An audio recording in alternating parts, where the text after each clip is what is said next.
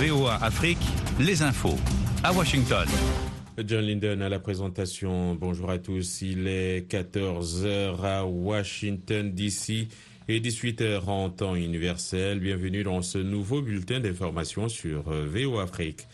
Les dirigeants de la CDAO vont à nouveau se réunir jeudi pour évoquer la situation au Niger, deux semaines après un coup d'État et la fin dimanche de leur ultimatum exigeant le retour à l'ordre constitutionnel sous peine d'utiliser la force. Au cours de cette rencontre, les dirigeants de l'organisation ouest-africaine se pencheront sur la situation politique et les récents développements au Niger, indique lundi un communiqué de la CDAO. Le sommet aura lieu à Abuja, capitale du Nigeria, dirigé par Bola Tinubu, président en exercice de l'organisation régionale. Selon une source proche de la CDAO, une intervention n'est pas envisagée à ce stade. L'ex-rébellion Touareg dans le nord du Mali a accusé lundi l'armée malienne et le groupe paramilitaire russe Wagner d'avoir mené vendredi contre une de ses bases une attaque dans laquelle deux de ses hommes ont été tués après recoupement des informations avec preuves tangibles. La coordination des mouvements de la Zawad ex-rébellion est en mesure d'affirmer que cette attaque a été menée par les forces armées maliennes et leurs euh, supplétifs de Wagner, affirme la CMA dans un communiqué transmis à la presse. La junte au pouvoir au Mali depuis 2020 s'est détournée de la France pour se tourner politiquement et militairement vers la Russie. Elle dément la présence de Wagner et parle d'instructeurs de l'armée russe déployés au nom d'une coopération d'État à État.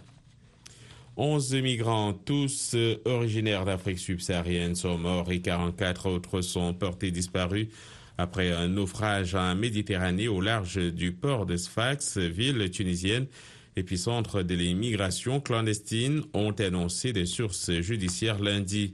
Au même moment, une source militaire marocaine faisait état de la découverte sur la route migratoire de l'Atlantique de cinq corps de migrants, tous sénégalais, après le naufrage de leur embarcation au large du territoire disputé du Sahara occidental.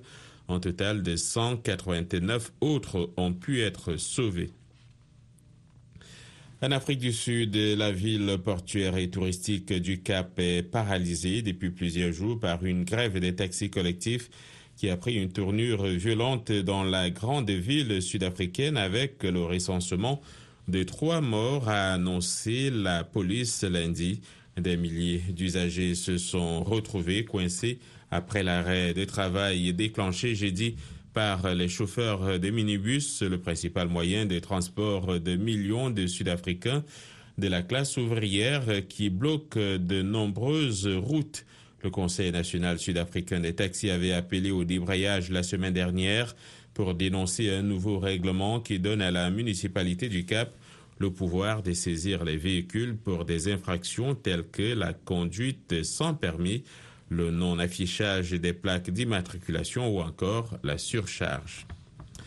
Les ministres des Affaires étrangères chinois et russes se sont félicités lundi lors d'un entretien téléphonique de la coopération pratique entre leurs deux pays, a indiqué Pékin.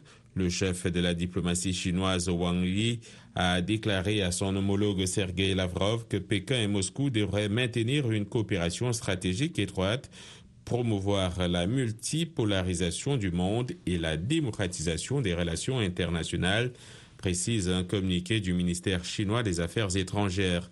Le nouveau ministre des Affaires étrangères a fait l'éloge des récents progrès de la coopération pratique entre les deux pays au cours d'une discussion qui a également porté sur les combats en cours en Ukraine selon Pékin.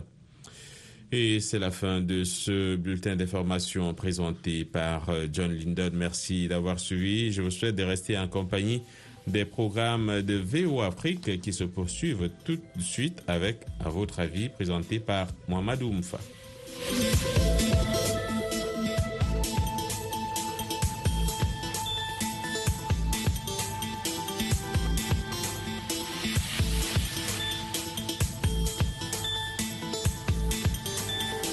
Soyez au cœur de l'info sur